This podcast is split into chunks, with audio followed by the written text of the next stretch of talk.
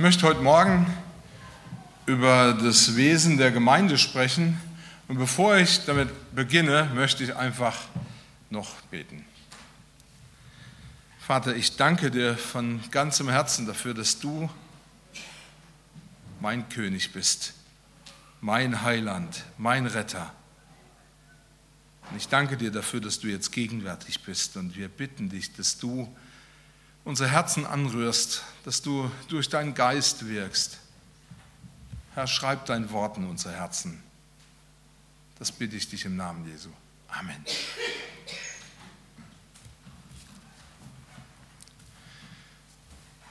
Wie gesagt, ich möchte heute Morgen über das Wesen der Gemeinde sprechen.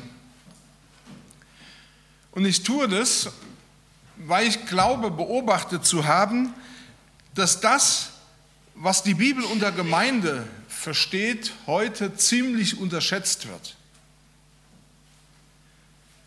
Ich habe schon lange den Gedanken und den Wunsch, über dieses Thema zu sprechen, weil mir das so wirklich auf dem Herzen liegt. Und ich möchte euch heute Morgen mit hineinnehmen, mit mir über das nachzudenken, was das Wesen der Gemeinde denn ist. Und ich hoffe, dass es euch so geht wie mir, dass ihr einfach tief angerührt werdet von dem, was Gemeinde eigentlich ist. Ich hoffe, dass ich heute Morgen nicht zu technisch bleibe. Wenn nicht, dann müsst ihr hinterher mich bestürmen und müsst sagen, also das habe ich jetzt nicht ganz verstanden, äh, dann können wir nochmal drüber reden. Ähm, aber mir ist es wichtig, dass ihr versteht, dass Gemeinde einen unglaublich hohen Wert hat bei Gott. Das kommt schon allein da zum Ausdruck, wo wir über das griechische Wort für Gemeinde nachdenken. Das, was Paulus benutzt, nämlich Ekklesia. Das heißt so viel wie herausgerufen.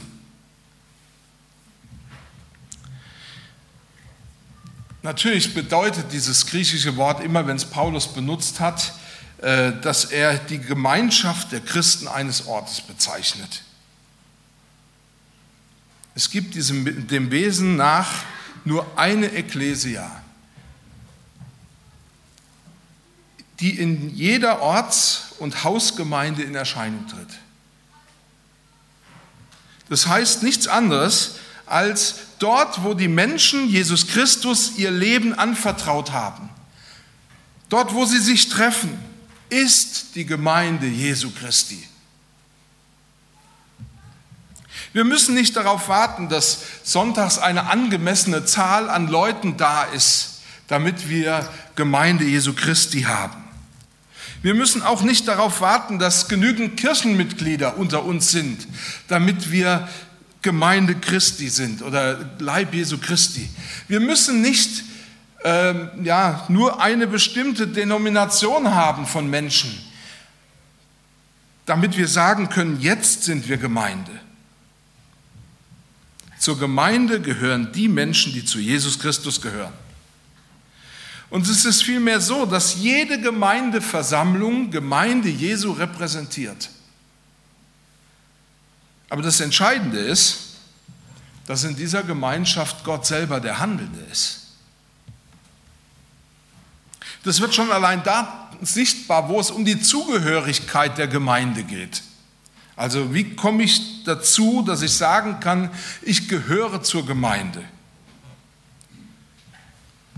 Heute ist es ja mehr oder weniger so und normal, sich formal als Mitglied äh, zu bewerben. Dann geht man hin und gibt einen Mitgliedsantrag ab und dann kriegt man die Gemeindestatuten vorgelegt und dann sagt der Vorstand oder der, die Gemeindeleitung noch, ja okay, wenn du das unterschreiben kannst, unser Bekenntnis, dann bist du Teil dieser Gemeinde, dann bist du ordentliches Gemeindeglied, dann darfst du in der Mitgliederversammlung mitbestimmen und dann darfst du auch die Leitung wählen und dann darfst du dich auch in die Leitung hineinwählen lassen oder egal was.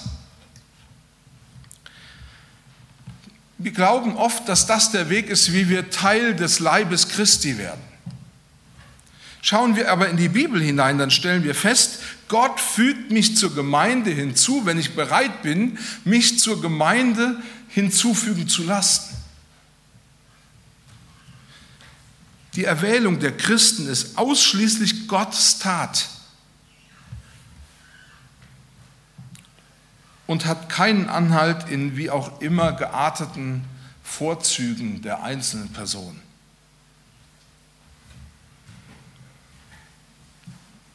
Jesus selber hat das in Johannes 6 ausgedrückt.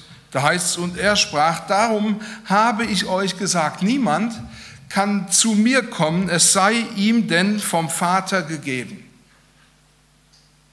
Und damit wird deutlich, dass die Zugehörigkeit zur Gemeinde Jesu Christi ein Geschenk ist. Es ist ein Vorrecht und ich möchte es heute so dick unterstreichen, wie es nur irgend geht. Es ist eine Ehre, von Gott selbst für seine Gemeinde ausgesucht worden zu sein. Denn das verbirgt sich hinter dem Wort Ecclesia. Ich bin ausgesucht worden, um dazu zu gehören. Du bist heute Morgen auf das Ziehen, auf das Betreiben des Königs der Könige, des Herrn aller Herren, des Allerhöchsten hier. Du schaust dich vielleicht heute Morgen um oder hast dich schon umgeschaut und denkst, naja, was sind wir wieder für ein komischer Haufen? Aber ich möchte euch das ganz deutlich sagen. Die Gemeinde ist mehr als eine Ansammlung von Menschen, die ein komischer Haufen ist, sondern sie ist ein, eine, eine Gemeinschaft von Menschen, die von Gott angezogen wurde und die er verbunden hat durch seinen Sohn Jesus Christus. Im Neuen Testament werden ja verschiedene Bilder gebraucht, um das, was die Gemeinde Jesu Christi macht, deutlich zu machen, das uns klar zu machen. Und einer dieser Begriffe begegnet uns im 1. Korintherbrief im Kapitel 3 im Blick auf die Gemeinde. Da heißt es in Vers 16 und äh, Vers 16, wisst ihr nicht, dass ihr Gottes Tempel seid und der Geist Gottes in euch wohnt? Und das ist so der erste Gedanke, wo ich mit euch, mit, also über den ich mit euch heute Morgen darüber nachdenken will, was hinter diesem Bild steckt, dass die Gemeinde Leib äh, bzw. Tempel Gottes ist. Also die Gemeinde ist der Ort des, äh, der Gegenwart des lebendigen Gottes durch den Heiligen Geist. Und ich weiß, dass das durchaus für den einen oder anderen sicher relativ abstrakt klingt. Besonders für diejenigen, die sich nie mit dem auseinandergesetzt haben, was wir hier eigentlich haben oder was wir hier eigentlich tun. Was Gemeinde Jesu Christi eigentlich ist. Und auch wenn das vielleicht ein bisschen überzogen klingt, Gemeinde ist mehr als nur eine Gruppe von Menschen, die sich in einem Gebäude trifft und die sich in Bankreihen setzt oder Stuhlreihen und andächtig in eine Richtung starrt. Sie ist mehr als eine Gruppe von Menschen, die gemeinsam singt oder einer Predigt zuhört. Der Ursprungsgedanke von dem, was Gemeinde überhaupt bedeutet, wird schon im Alten Testament am Volk Israel verdeutlicht. Denn am Volk Israel demonstrierte Gott, was er sich für alle Völker gewünscht hat. Er wollte unter ihnen wohnen. Er wollte gegenwärtig sein und an ihrem Leben beteiligt sein.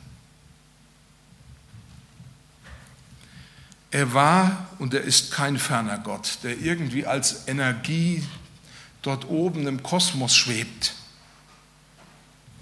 er ist Person und er will unter Menschen leben. Gott braucht Menschen, er braucht dazu keinen festen Ort. Aber damit die Israeliten einen Ort haben, wo Gott zu finden ist, gab er ihnen zunächst ein Zelt. Ein Zelt, das wie Bibelkenner sicher wissen, Stiftshütte genannt worden ist. An anderer Stelle wurde dieses ja, Zelt auch Zelt der Begegnung genannt. Im zweiten Buch Mose in Kapitel 25 beschreibt Gott selbst den Zweck dieses Zeltes. Er sagt, ein Heiligtum, dass ich unter ihnen wohne.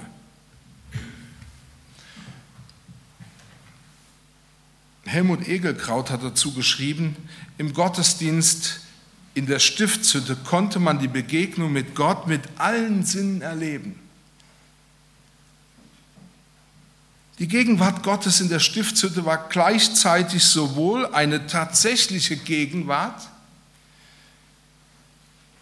wie das in der Wolke äh, in der Stiftshütte sichtbar gemacht worden ist, und zum anderen war sie auch eine symbolische Gegenwart.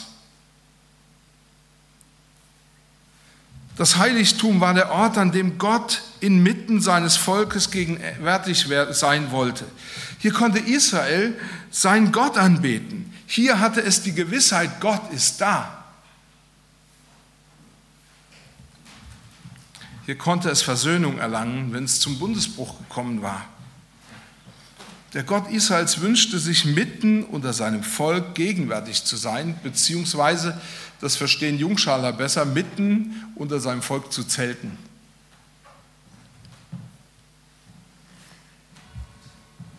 Später wurde ja, wie wir wissen, diese Stiftshütte, dieses Zelt durch ein festes Haus ersetzt, nämlich den Tempel in Jerusalem. Aber der Zweck des Tempels war genau der gleiche wie der der Stiftshütte, nämlich es ging darum, deutlich darzustellen, dass Gott gegenwärtig ist und nicht nur darzustellen, sondern sich bewusst zu werden, Gott ist da. Ja, und, und das ist etwas, was, was, uns so, was mich selber so bewegt. Gott ist da. Im Neuen Testament und deswegen bewegt mich das ja so, verdeutlicht der Paulus, dass diese Tatsache der Gegenwart Gottes auf die Gemeinde Jesu Christi übertragen worden ist. Das heißt, die Gemeinde Jesu ist der Ort, in der der lebendige Gott durch seinen Heiligen Geist tatsächlich wohnt.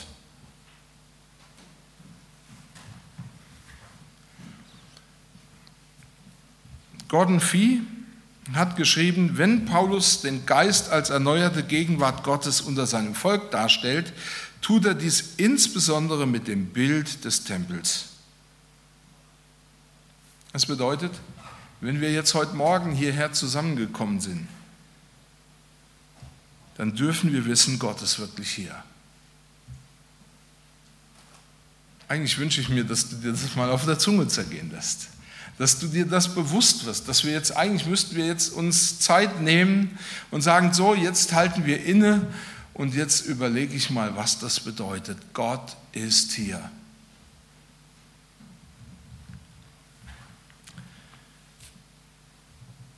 Wir müssen ihn nicht irgendwie herbeirufen. Wir müssen nicht mal um sein Kommen bitten, sondern wir dürfen das im Glauben annehmen. Er ist da. Jesus hat das verheißen. Er sagt, was viele ja zum Gebet immer wieder auch zitieren, das Wort aus Matthäus 18, denn wo zwei oder drei in meinem Namen versammelt sind, da bin ich mitten unter ihnen. Da ist Gott gegenwärtig. Und damit macht er deutlich, dass die Gemeinde als Tempel Gottes heilig ist. Und in Psalm 149 spricht der Psalmist von dem Zweck der Gemeinde, das, was der Tempel Gottes eigentlich soll. Da heißt es, Halleluja, singt dem Herrn ein neues Lied. Die Gemeinde der Heiligen soll ihn loben. Darauf hat ein Ausleger geschrieben, dass Gottes Lob ist die höchste Freude, Erfüllung des Lebens. Denn die Lobenden sind außer sich, Ihnen widerfährt das Glück der Gegenwart Gottes. Hey, bist du glücklich heute Morgen? Bist du glücklich heute Morgen, dass Gottes Gegenwart hier ist? Ich weiß, manche freuen sich im Stillen. Sie sagen, das ist ja, wenn ich innerlich juble und hüpfe, dann reicht es doch. Mir geht es ja auch oft so. Aber das ist die Tatsache. Gott ist gegenwärtig. Das ist Ausdruck des höchsten Glücks. Das bedeutet, dass die Gemeinde oder Gemeinschaft mit Gott in der Gemeinde dir wieder neuen Mut und neue Kraft für die Arbeit gibt, weil sie dich auf den ausrichtet, der gegenwärtig ist, Gott selbst. Dass Gott gegenwärtig ist, das ist für uns, für, für heute und für morgen wichtig. Natürlich ist es wichtig, dass wir im Gottesdienst über Alltagsprobleme reden und auch darüber nachdenken. Aber nichts kann dich so sehr aufrichten, nichts so sehr ermutigen, wie der Blick auf den lebendigen Gott, der gegenwärtig ist, wie der Blick auf Jesus selber. Deshalb möchte ich dir heute Morgen mitgeben, schau auf ihn. Antworte ihm. Höre auf ihn. Im Neuen Testament spricht Paulus, da möchte ich noch zu einem zweiten Gedanken kommen. Im Neuen Testament spricht Paulus noch von einem weiteren Bild für die Gemeinde. Er schreibt, dass die Gemeinde Christi nicht nur ein Tempel des Heiligen Geistes ist, ein Tempel der Gegenwart Gottes, sondern dass sie auch Leib Christi ist. Und dazu lese ich in 1. Korinther 12, den Vers 27. Und da sagt, Jesus, äh, sagt Paulus, ihr aber seid der Leib Christi und jeder von euch ein Glied. Und ich möchte euch das ein bisschen näher bringen, was es heißt, dass wir der Leib Christi sind, was das für uns bedeutet. Ich glaube, dass wir es wieder notwendig haben, uns damit auseinanderzusetzen. Wie gesagt, die Gemeinde ist Leib Christi und damit ist sie sichtbares Zeichen der Herrschaft von Jesus Christus in dieser Welt. Mit diesem Bild wird eine weitere Tatsache aufgegriffen, was, was Gemeinde eigentlich bedeutet. Zunächst bedeutet dieses Bild, dass die Gemeinde untrennbar mit ihrem Haupt, mit Jesus Christus verbunden ist. Paulus sagt es im Galater, hier ist nicht Jude noch Grieche, hier ist nicht Sklave noch Freier, hier ist nicht Mann noch Frau, denn ihr seid allesamt einer in Christus Jesus. Das bedeutet aber auch, dass Christen Menschen sind, die in einer völlig neuen Daseinsform leben, nämlich in Christus. In einem bestimmten Sinn sind Christen mit Jesus Christus identisch. Das sagt uns das. Ein Ausleger hat dazu geschrieben, um zu zeigen, wie Christus seine Gemeinde prägt und dass sie nur in ihm Bestand hat, verwendet Paulus die Vorstellung von Christus als, er hat so ausgedrückt, Gesamtpersönlichkeit, als ein Leib. Interessant ist, dass Paulus vor allem die Gemeinde als Ganzes sieht. In unserer Kultur haben wir uns immer und immer mehr dahin entwickelt, dass wir das Individuum, den Einzelnen in den Blick nehmen. Der einzelne Mensch ist wichtig. Was der Einzelne will, das ist Gesetz. Aber interessanterweise ist, und ich habe mich wirklich mit dem Thema hoch und runter versucht auseinanderzusetzen, sicherlich gibt es noch viel, was ich nicht weiß und rausgefunden habe, aber was mir klar geworden ist, ist, Gott sieht zuerst die Gemeinde und dann in ihr auch den Einzelnen. Und das beschäftigt mich, weil in der Regel denken wir völlig umgekehrt. Ich denke, was dient mir? Was gefällt mir? Was brauche ich? Wie denke ich? Und klar, ihr könnt mir das jetzt vorwerfen, dass das mit meinem Beruf zusammenhängt oder dass ich sowas ja sagen muss. Aber ich stelle fest, wenn diese ganzen Fragen nach mir und mich abgearbeitet sind, dann habe ich vielleicht auch die Frage, was braucht die Gemeinde?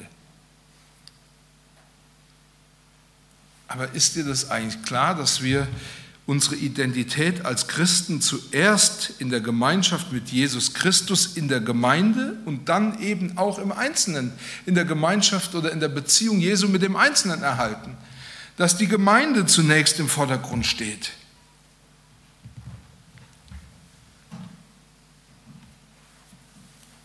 Die Gemeinde ist der Bereich eines neuen Seins, nämlich das in Christus Sein. Wie gesagt, ich habe in den letzten Wochen ziemlich viel darüber gelesen, ich habe darüber nachgedacht, habe mich sehr mit dem Thema auseinandergesetzt und das hat, muss ich ehrlich sagen, meinen Blick auf die Gemeinde verändert. Das hat mir gezeigt, Gemeinde Jesu bedeut, äh, ist etwas unglaublich Wichtiges und Wertvolles. Die Gemeinde ist nicht etwas, das in meiner Wert, Werteskala am Ende rangiert, sondern sie ist im Gegenteil unglaublich wertvoll. Sie ist der Leib Christi. Das bedeutet, dass es nicht beliebig ist, wie ich über die Gemeinde denke oder wie ich über sie rede oder wie ich mich zur Gemeinde verhalte. Das ist nicht beliebig. Unsere Identität ist nicht in erster Linie süddeutsche Gemeinschaft oder evangelisch oder freikirchlich. Unsere Identität ist Jesus und der Leib Christi. Jemand hat dazu geschrieben, keiner kann sich vom Zustand der Gemeinde distanzieren und die Gemeinde als solche wird nicht von der Wirklichkeit, in der ihre Glieder leben, abgehoben. Heilsbereich ist sie nur, sofern man in ihr in Christus ist. Und in Christus sein bedeutet oder ist die Gemeinde, sofern in der Gemeinde Jesus Christus der Herr ist. Ist Jesus Christus nicht der Herr, haben wir es nicht mit Gemeinde oder Leib Christi zu tun. Nun fragen wir uns natürlich, was bedeutet es, dass Jesus Christus Herr ist? Was muss denn dann bei uns irgendwo im Mittelpunkt stehen? Woran müssen wir festhalten? Was gilt es zu glauben?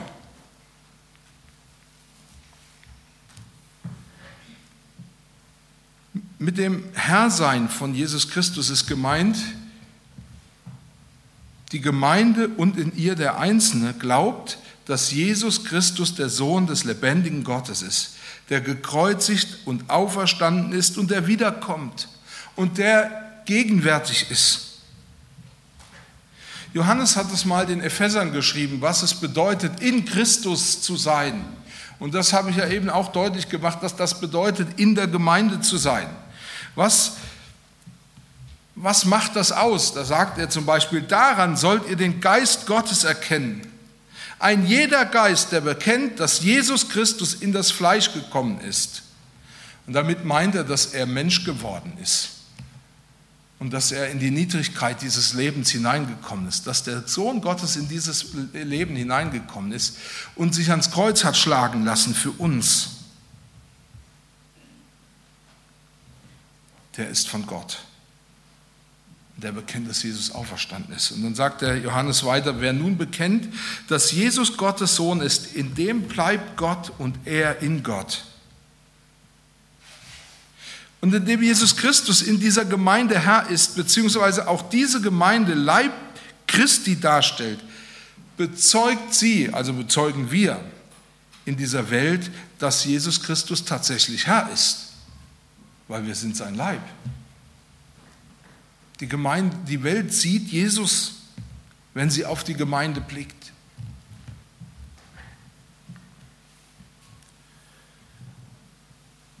Die Aufgabe der Gemeinde Jesu als sein Leib ist es in erster Linie zu bezeugen, dass er der Herr ist und dass er Retter sein will.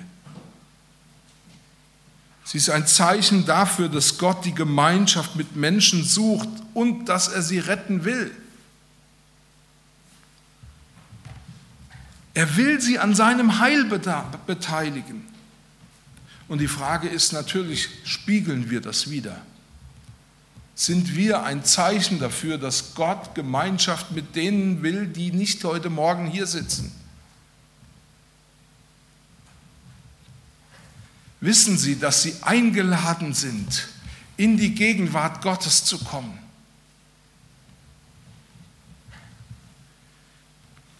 Kann diese Stadt an uns sehen, so ist Jesus und er will dich in, die Geme in seine Gemeinschaft aufnehmen.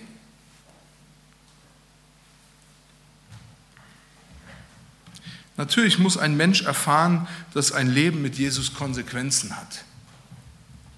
Ein Ausleger hat es so formuliert, wer vom Weg des Erlösers in die Niedrigkeit des Kreuzes Heil erwartet, muss wissen, dass er sich damit in den Bereich seiner Herrschaft begibt. Wer sich zu ihm als dem Herrn aller Herren bekennt, muss sehen, dass er damit auf den Weg des Gehorsams und der Demut gestellt wird. Denn das ist der Raum des neuen Menschseins, den das Heilsgeschehen frei gemacht hat. Ich muss immer, wenn ich sowas lese, auf der einen Seite sagen, ich kann dem voll zustimmen. Ich, ich, ich unterschreibe das. Aber ich muss auch ganz klar bekennen, dass mir darin zu wenig Freude rüberkommt.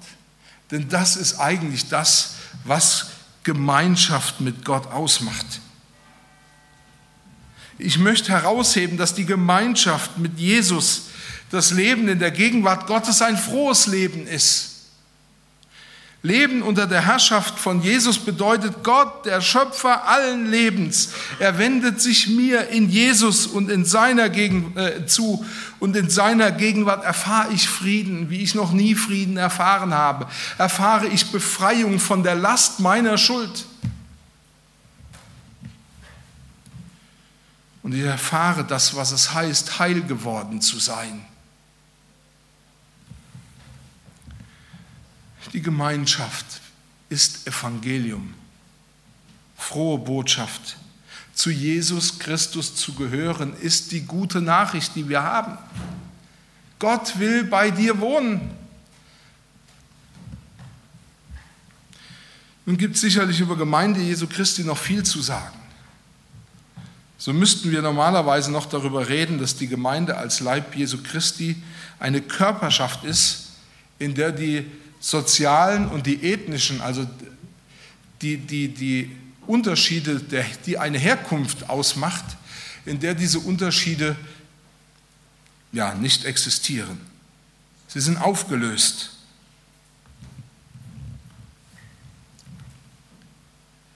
Diese Unterschiede sind nicht mehr der Grund der gegenseitigen Achtung oder des Einsatzes, äh, den wir füreinander bringen, sondern Jesus. Leib Christi ist tatsächlich auch eine neue soziale Wirklichkeit. Sie hat das Wohl des ganzen Leibes und dadurch auch das Wohl des Einzelnen im Blick. Und ihr könnt gar nicht vorstellen, wie mich das freut, dass wir jetzt diesen Diakoniekreis haben, weil das ein bisschen was von dem widerspiegelt was Leib Christi kann.